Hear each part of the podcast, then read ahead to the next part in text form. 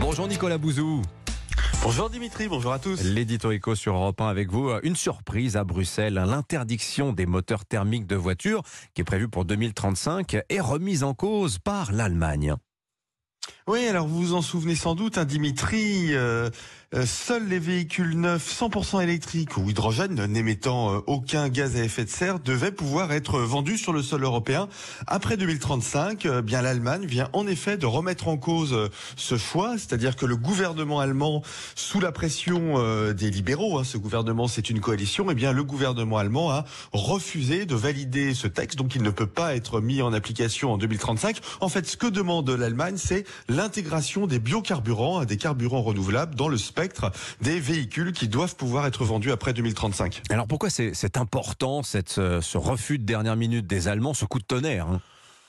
Bon, déjà, il faut dire que sur le fond, hein, la proposition allemande n'est pas du tout euh, idiote. Elle n'est pas idiote sur le plan euh, écologique, parce que après tout, les biocarburants font partie de la panoplie des outils euh, énergétiques qui permettent de faire diminuer euh, les émissions de, de, CO2. Sur le plan économique, cette proposition n'est pas du tout euh, idiote. Et en fait, c'est sans doute ça hein, qui a incité le gouvernement allemand à faire marche arrière sur ce texte, dans la mesure où on voit que Tesla, société américaine, mais les entreprises chinoises aussi sont en train de, de, prendre des parts de marché absolument colossales en matière de véhicules électriques, mais aussi euh, en matière de batteries.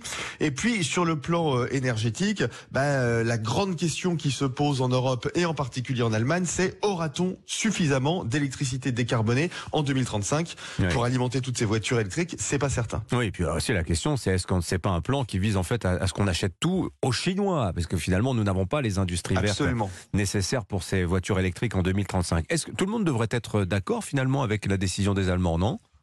Eh oui, mais non, oui, mais non, parce que l'Europe s'était vraiment très fortement engagée sur le tout électrique. L'Union européenne joue une partie de sa crédibilité en matière de stratégie euh, de décarbonation. Et puis, même les industriels, hein, finalement, euh, sont assez mécontents de cette décision allemande euh, parce qu'ils s'étaient engagés très fortement dans l'électrique, y compris les Français, hein, Stellantis par exemple. Donc, les marques de Peugeot, PSA, Fiat s'étaient très fortement mmh. engagés dans l'électrique. Écoutez, les Allemands se mettent à vouloir changer les règles du jeu au dernier moment avec de bons arguments, sans avoir prévenu personne dans leur propre intérêt.